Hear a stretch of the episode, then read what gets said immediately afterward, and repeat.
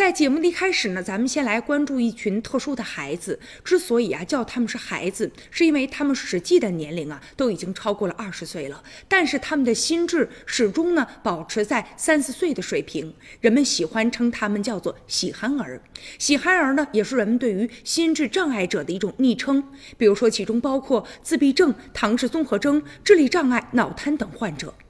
现在呢，对于这部分孩子啊，他们难以适应社会，所以该怎么让他们就业呢？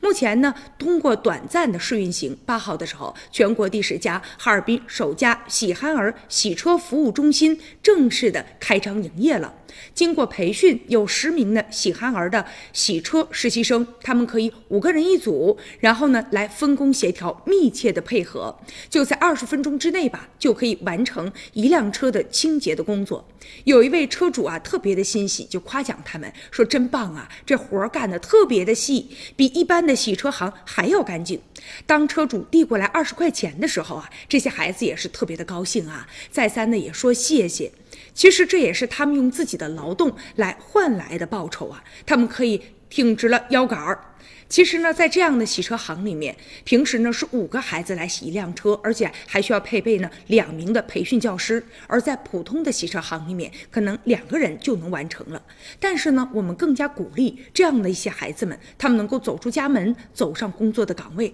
找到一个适合自己的、社会能够接受的就业啊，而且呢，能选择自己的岗岗位，也能够啊实现自我的价值吧。也希望更多的孩子们都能啊逐渐的啊来接触社会。适应社会。